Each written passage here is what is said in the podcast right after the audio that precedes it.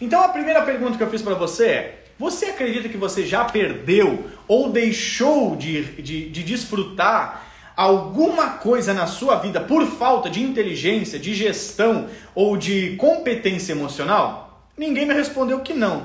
Uh, a maioria das pessoas me responderam que sim, que já perderam alguma coisa por falta de inteligência, seja o emprego, seja a paz, uh, perderam alguma vez alguma coisa. E eu perguntei quanto isso custou para você. E algumas pessoas falaram que muito, custou muito. Eles custou a minha paz, custou meu tempo, custou o emprego, custou 10 anos para pedir aumento. Eu não sei, cada um tem um custo por causa disso, tá?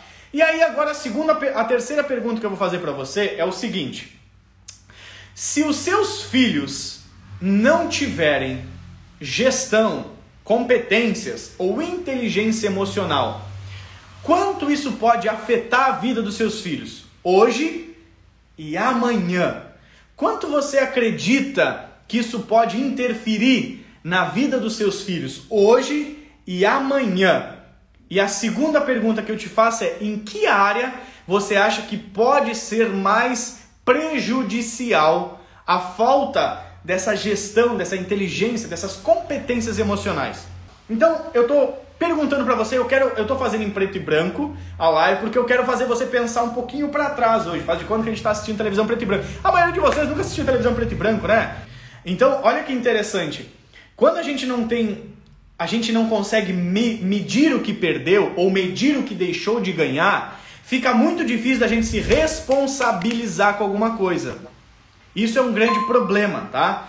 Por isso que eu fiz essa pergunta para as pessoas que estão aqui na live hoje. Se você já deixou de ganhar, se já perdeu, se já custou muito caro alguma vez na sua vida a falta de inteligência, de gestão ou de competências emocionais. E às vezes nós não conseguimos mensurar, a gente só fala de forma aleatória. Bah, isso me custou muito caro. Bah, eu já perdi com certeza, mas eu não consigo mensurar. Agora, se você alguma vez na vida alguém chegou para você e falou assim: "Fulano de tal, infelizmente eu estou te demitindo esse cargo você não vai poder mais ocupar porque você não consegue é, é, lidar com a equipe, você não consegue se entrosar com a equipe, você não consegue, cara. Então vou ter que te, te demitir, ok? Aí você consegue mensurar. Caraca, por falta de competência emocional, eu perdi o emprego. Ou alguma coisa assim, fica fácil de tangibilizar. Então, às vezes, a dor nos ajuda a perceber de uma forma mais correta, tá? Eu, eu consigo saber o tamanho do custo do erro. Já errei muito com meus filhos de 15 anos. Hoje estou com vocês, estou construindo uma, uma nova vida. Uau, Beatriz, que forte isso, cara. Que forte, hein? Então, assim, ó, eu fiz essa pergunta para que você consiga mensurar o custo que é não ter gestão, inteligência ou competências emocionais. Tá? Você está é, é, presenciando, experimentando isso na sua vida.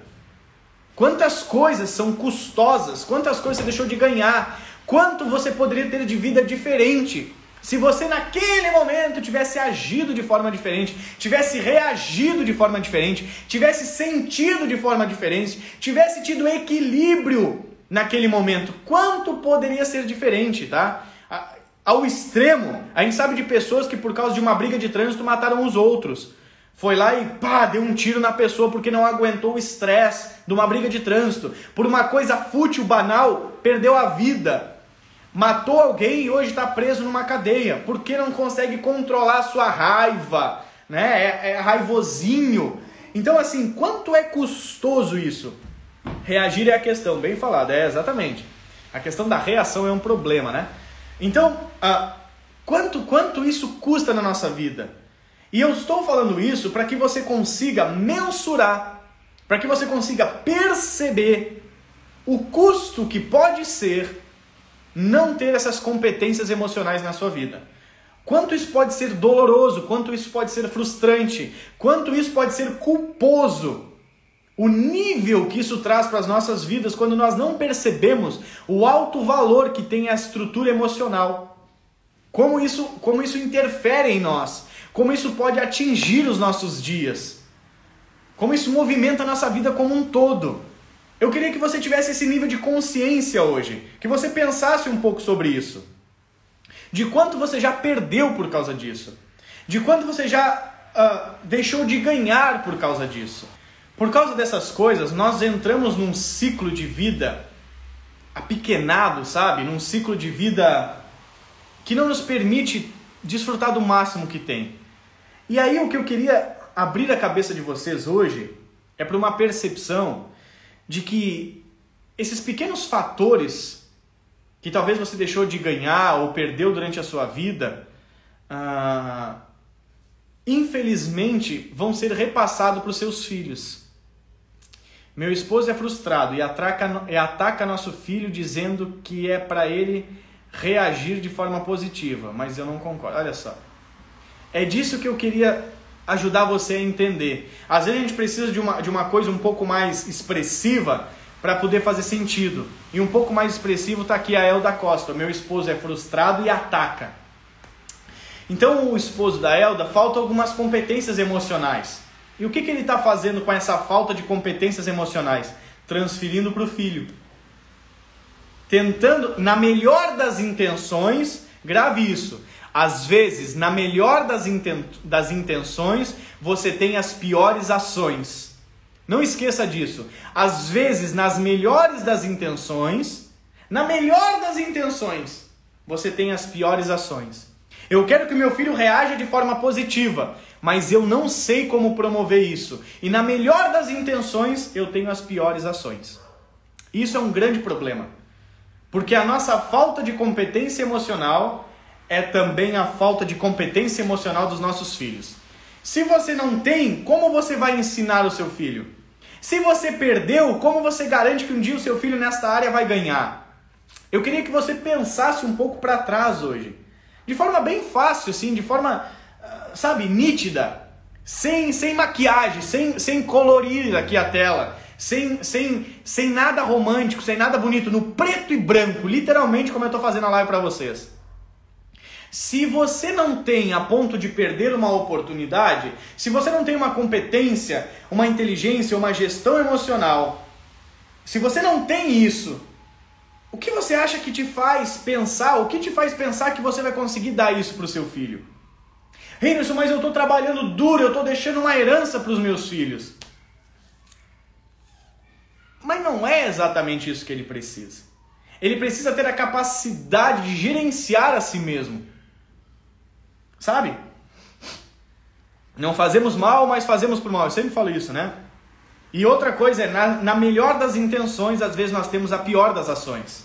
Que é quando a mãe se culpa. Quando é que a mãe se culpa? Quando o filho faz uma coisa errada e, na melhor das intenções, corrigir e ajudar a criança a não fazer mais aquilo errado. Ela vai lá e pá! Xinga, briga, grita, esperneia, pega da orelha, bate. Na melhor das intenções de corrigir para que a criança não erre mais, ela tem a pior das ações. E aí vem a culpa, né?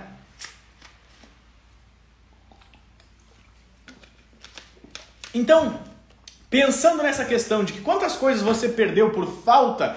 Gente, se você soubesse quanto dinheiro você perdeu por falta de inteligência emocional, quanto dinheiro você deixou de ganhar por falta de competência emocional, você ia ficar apavorada. Que é muita grana, de verdade. Como assim, Anderson? Eu ganho um salário por, por inteligência emocional? Alguém deposita dinheiro na minha conta? Não. Você tem a capacidade de ver a oportunidade onde todo mundo vê dificuldade. Você tem a capacidade de gerir os seus recursos de uma forma totalmente diferente. Você tem capacidade de, de prover recursos aonde outras pessoas não conseguem. Tudo por gestão e competência emocional. 85% das empresas no Brasil quebram antes dos dois anos de idade. Tu acha que é por falta de saber fazer o que tem que fazer? Não. É porque o cara montou uma empresa, a mulher foi lá e montou uma empresa, por exemplo, e ela não sabe gerenciar uma equipe.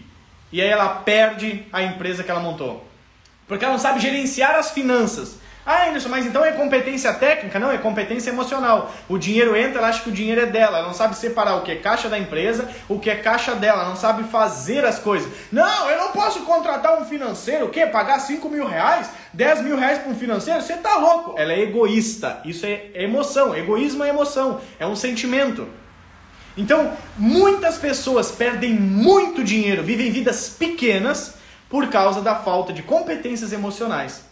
E às vezes o seu filho está sendo treinado para ser essa pessoa, com falta de uma competência emocional. Como assim treinado, Anderson? Se você não tem, como é que você vai dar? Se você deixou de ganhar alguma coisa, como é que você vai repassar isso para o seu filho? Né? Então, o que, que a gente quer fazer? Eu quero mobilizar você. Então, olha que interessante.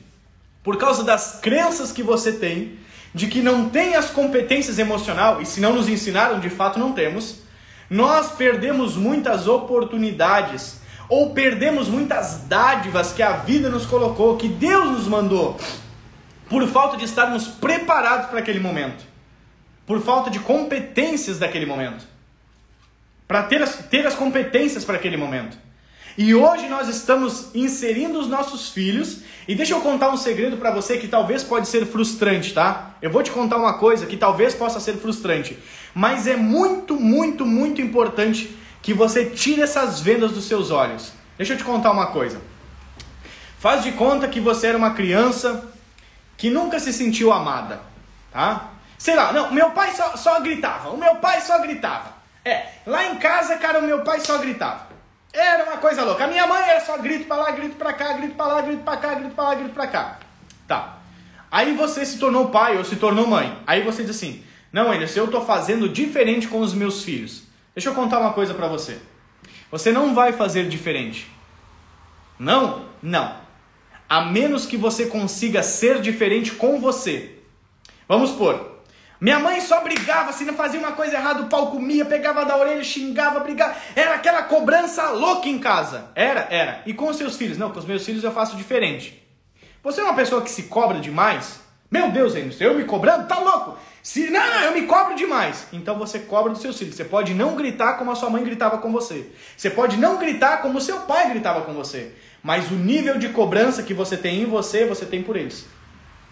Uma das coisas que os pais se enganam muito é, Anderson, eu estou fazendo diferente com os meus filhos. Não necessariamente. Se você não faz diferente com você mesmo, você não vai fazer com os seus filhos. Você não consegue. Você consegue mascarar a prática. Muitas vezes. Mas não consegue transferir a essência. Porque não tem. Se, o que, que acontece? É mais ou menos uma pessoa que ela diz assim: Anderson, eu não cuido do meu corpo, mas eu tô magrinho. Aí você olha a prática, a pessoa tá magrinha, o estereótipo. Mas quando você tira o sangue dela, o triglicerídeo tá alto, o LDL tá lá no talo, o colesterol altíssimo, o açúcar no sangue absurdo. Quando você tira a essência, não adianta. Passa para frente. Então, o pai ou a mãe que você é tem tudo a ver com a criança que você foi. Tá? Tem tudo a ver com isso. Então, não adianta a gente querer mascarar algumas coisas. Eu não quero te frustrar, eu quero tirar as escamas dos seus olhos. Por que, que eu quero tirar a escama dos seus olhos? Porque se você achar que você vê, um dia Jesus falou isso para os fariseus, eu achei incrível. Um dia Jesus chegou para os fariseus e disse assim: ó, se vocês me falassem, eu vou parafrasear aqui para você. Eu não vou ler, eu não vou falar exatamente como está escrito, mas vou parafrasear. Jesus disse assim para os fariseus, que eram os religiosos da época: se vocês me falassem que vocês eram cegos, eu ia curar a cegueira de vocês. Mas vocês vêm até mim e dizem que vocês veem tudo. Então, se vocês veem, eu não posso curar a cegueira de vocês. Então, meu objetivo em algumas coisas é tirar as escamas para quê? Para você poder ver. Porque se você acha que vê, você nunca vai querer ver. Afinal de contas, eu já vejo. Para que eu vou querer ver? Agora, se eu mostro para você que você acha que vê, você tem a oportunidade de de fato poder ver. E isso é muito importante. Porque a maioria de nós, como pais e como mães, assim como eu pensava, vou falar de mim agora, eu pensava que sabia o que era educar uma criança. Eu tenho uma filha com 10 anos de idade e todos os dias eu descubro que tem áreas emocionais que eu não fazia ideia como se lidava. Por que, Anderson? Porque eu nunca tive uma filha com 10 anos. Eu nunca tive uma filha com 11 anos. Quando ela tiver 11 anos, vai ser outra realidade. E vai ter comportamentos, expressões, sentimentos que eu nunca me deparei. E por mais que eu estude sobre isso há 10 anos. Então a gente se engana achando que sabe. Só que como é que eu posso aprender? Assumindo a postura de quem não sabe. O maior inimigo da sabedoria não é a burrice. O maior inimigo da sabedoria não é a ignorância, não é o oposto. O maior inimigo da sabedoria é achar que sabe. Então, se eu acho que eu sei, não tem espaço para aprender. Mas quando eu digo, Anderson, educar filhos emocionalmente, eu não sei. você está pronto para aprender. Prontinho. Agora, se você diz, não, educar filhos, eu sei, você não tem espaço para aprender. A primeira, coisa, a primeira regra do aprendizado é aprender a aprender. Sabia disso? A primeira regra do aprendizado, escreva isso. Qual é a primeira regra do aprendizado? Aprender a aprender. Você precisa aprender a aprender. Só que nós temos uma metodologia de ensino que nós trouxemos da infância muito errada. Olha só, para e pensa. Você sabe por que, que você tinha que estudar na escola? Quem é que sabe por que, que tinha que estudar na escola? Escreve, eu sei. Você sabe por que, que você tinha que estudar na escola? Você sabe por que, que você tinha que saber o conteúdo da escola? E se você pegar essa sacada, você vai dizer: Ah, por isso que eu preciso aprender a aprender. Você na escola era estimulado a aprender, a estudar, para não ter que estudar. Olha que coisa doida. Porque todos estudavam. Não, para ter conhecimento. Também não, Yara. Sabe por que, que na escola você era estimulado a estudar? É mais ou menos assim, ó. A professora de português diz assim para você, ó, você precisa aprender aqui os adjetivos porque vai ter uma prova. Se você reprovar na prova, você vai reprovar o ano de novo. Você vai reprovar o ano todo. Você vai ter que fazer todo o ano de novo. Pega a linha de pensamento que colocar na sua cabeça. Então eu quero que você estude os adjetivos para você não ter que estudar de novo. Sabe por que, que você era, era estimulado a estudar? Para não ter que estudar. Olha que coisa doida. Então a professora falava assim, ó, decore os verbos que vai ter uma prova. E se você passar, você não precisa fazer a prova de novo. Então a professora estava dizendo assim, ó, decore para não ter que estudar. Aprenda isso daqui rapidinho para você não ter que estudar. Era isso que eles te ensinavam. Você passa na prova, aí você passa de ano e não precisa fazer todo o ano de novo. Então o que estavam te ensinando? Decore para não ter que aprender. Estude para não ter que estudar de novo. É por isso que eu tenho esse monte de livro aqui, ó, vai até lá embaixo, tem aqui nas armários também, porque eu tô sempre estudando, porque eu rejeitei esse ensino na minha cabeça. Eu rejeitei o estudar para não ter que aprender. Estude para não ter que estudar. Eu quanto mais eu estudo, mais eu sei que eu não sei. Quanto mais eu leio, mais eu sei que eu preciso ler. Quanto mais eu estudo, mais eu sei que eu preciso estudar. Então eu não estudo com o objetivo de ter que parar de estudar. Por isso que eu digo que eu tenho uma filha e eu não tenho um monte de coisa que eu não sei. Enes, mas você estudou isso há 10 anos, como é que você não sabe? Não sei. Quanto mais eu acho que eu não sei, mais eu posso aprender. Quanto mais eu acho que eu sei, menos eu aprendo. Então o maior inimigo da sabedoria não é a ignorância, é achar que sabe. Então você que tem filho na sua casa, aí um ser humaninho, eu recomendo que você se olhe no espelho e diga assim: eu não sei educar os meus filhos emocionalmente. Eu sei dizer para ele que não pode responder os mais velhos, eu sei dizer para ele que tem que estudar, que não pode falar palavrão, que não pode comer de boca aberta, que não pode botar os pés em cima da mesa. Eu sei ensinar essas que tem que respeitar os mais velhos, eu sei ensinar códigos éticos e morais, mas estrutura emocional eu não sei. Se você não sabe, você pode aprender. Se você é cego, eu posso te ajudar a ver. Mas se você diz que vê, eu não posso te ajudar a ver. Você entende por que, que a gente tem esse pensamento de que a gente sabe? Porque quanto mais você acha que sabe, menos você precisa estudar. Entendeu? Então a escola te ensinou a pensar assim. O que, que eu falei? Lema da fanfarra, eles batem o tambor e você marcha. Só que aí a sua infância batia o tambor e você marcha a vida inteira. Deixa eu te perguntar, nós estamos no mês 8, entramos no mês 9. Quantos livros você já leu esse ano? Mais de 10 ou menos de 10? Vamos lá, mais de 5 ou menos de 5? Então, assim, não me importa quantos livros você leu, eu só quero incentivar você a estar aprendendo todos os dias, tá? Outra, outra dica muito boa: depois que você terminar de ler um livro, Volte e leia ele de novo. A sua mente está diferente. Você vai absorver esse livro de forma diferente. Tem livros aqui que eu já li, nossa, um monte de vezes. Eu já li, ó, várias vezes os livros. E aí eu volto para ler. E aí tem coisas que eu volto para ler um livro que eu digo, caraca, que coisa doida! Mas estava ali. Mas eu não tinha visto, porque eu não estava pronto para ver isso. Eu não estava preparado para ver aquilo. Eu não tinha estrutura intelectual, psicológica, emocional para absorver aquela informação.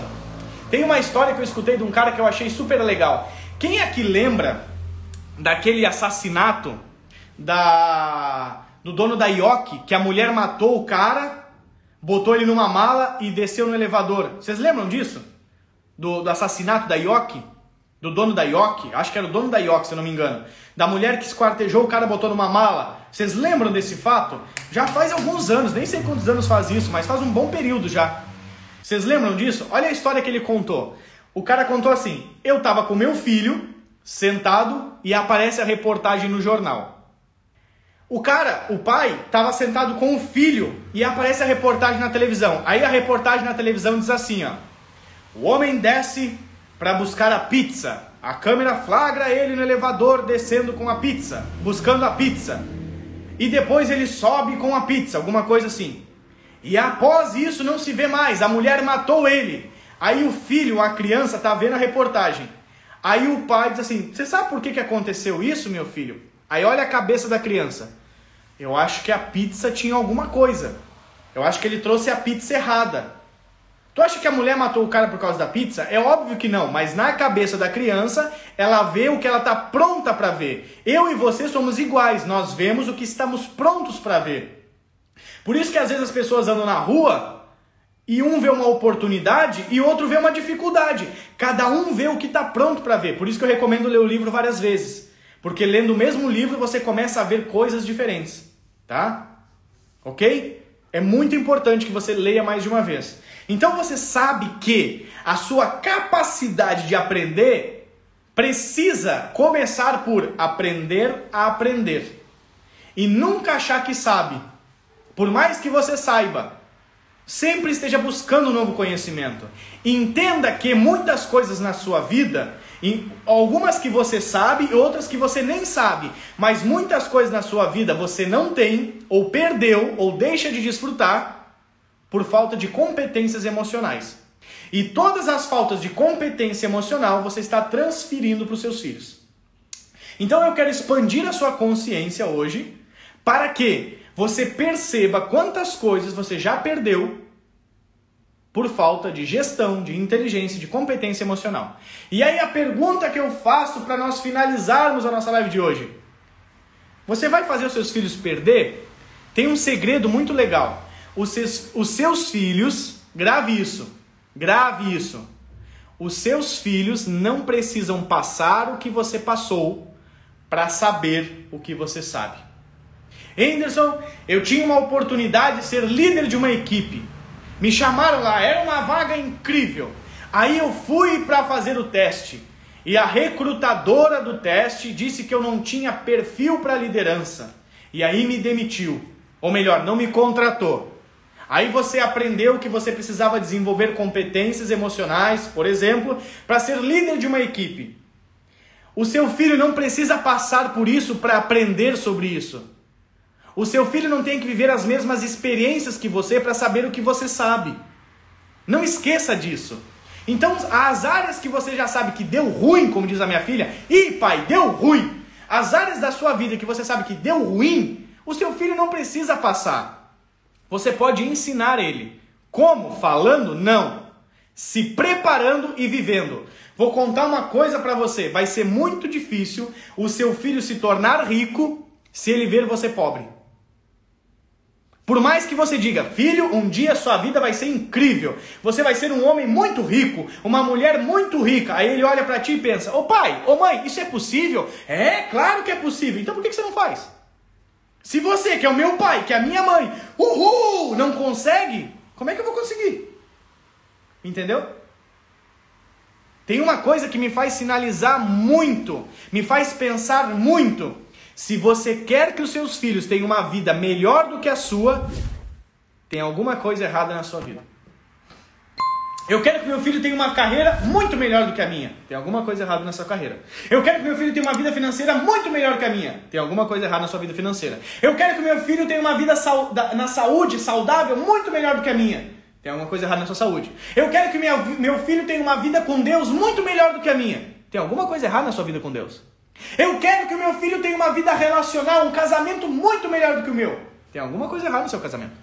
Então a gente precisa entender que para os nossos filhos viver a vida que a gente quer, a gente além de falar para eles, a gente tem que se preparar. Tem alguma área da sua vida que você perdeu, deixou de desfrutar, uma oportunidade que você deixou de vivenciar por falta de inteligência emocional? Provavelmente seus filhos vão passar por isso também. A menos que você ponha em ordem. Ponha em ordem.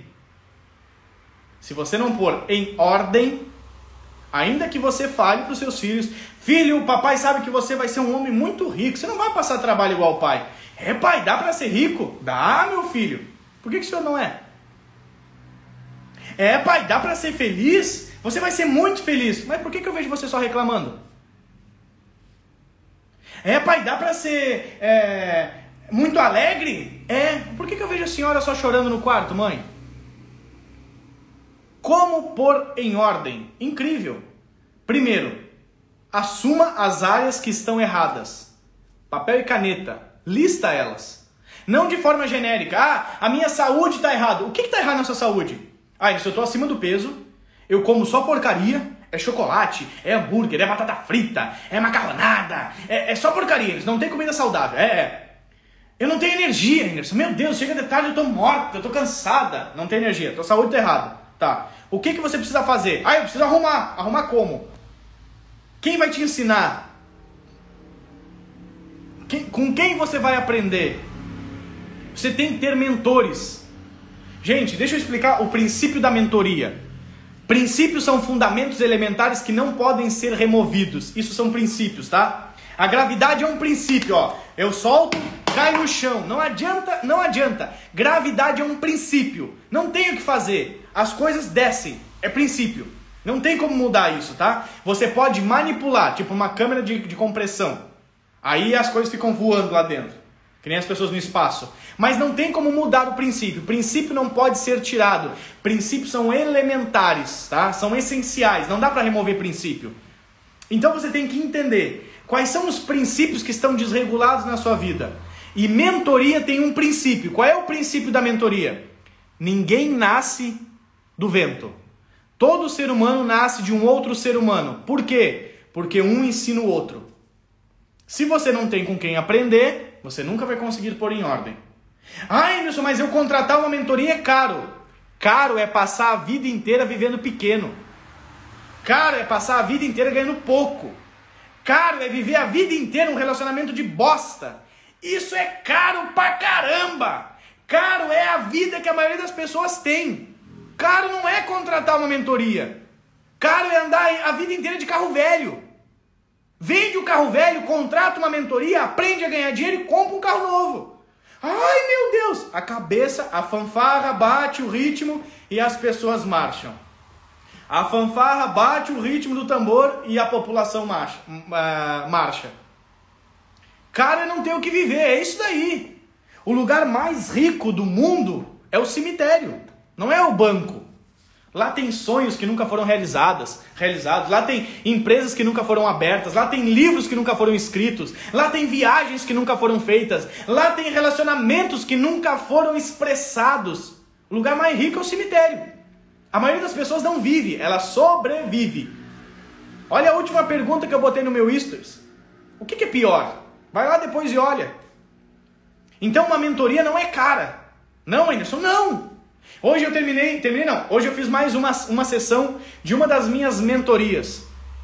Uma mentoria particular. Eu faço algumas mentorias particulares, é um grupo de 10 de 10 sessões. Se eu falar para você o, o, preço, você vai dizer é caro. Pergunta para a pessoa que está fazendo a mentoria se ela acha caro. Pensa no sorriso da mulher. Pensa numa mulher feliz incrivelmente feliz, satisfeita, que eu saio satisfeito da mentoria, das coisas que ela está vivenciando. Ela diz, Anderson, de janeiro para cá, a mudança da minha vida é incrível. Mas se eu falar para você quanto custa, você vai dizer que é caro. Caro é uma vida pequena. Caro é todos os dias do mesmo jeito. Caro é viver, é não viver, isso é caro. Então, cara, abre, abre, abre as miolas aí, mamãe. Abre a cachola. Para de andar no ritmo da fanfarra. Pum, pum. E as pessoas vão marchando nessa bagaça. Sai do ritmo. Você tá vendo todo mundo ir para a esquerda? Tô, tá todo mundo indo para a esquerda. Por favor, vai para a direita. Tá todo mundo indo para a direita, isso? Tá todo mundo indo para a direita. Vai para a esquerda. Tá todo mundo indo para frente, tá todo vai para trás, muda de propósito. Henderson, mas será que eu tô certo? Não sei, mas eu te garanto que tá todo mundo errado. Por quê? Porque a massa se move assim. A gente chama isso de efeito manada. Massa de manobra. Então faz de propósito, vai pro outro lado. De propósito. Meu Deus, tá todo mundo querendo fazer concurso público, não faz. Meu Deus, tá todo mundo querendo virar empresário, não vira. Meu Deus, tá todo mundo querendo andar com as duas pernas, anda com as mãos. Tá todo mundo querendo andar com as mãos, anda com as pernas. Faz de propósito. Faz de propósito. Você vai parecer louco, vai parecer louca, mas te garanto que lá na frente, os loucos que eram ontem, hoje são as pessoas que você admira. As pessoas que você admira hoje eram as pessoas que anos atrás todo mundo dizia que era louco.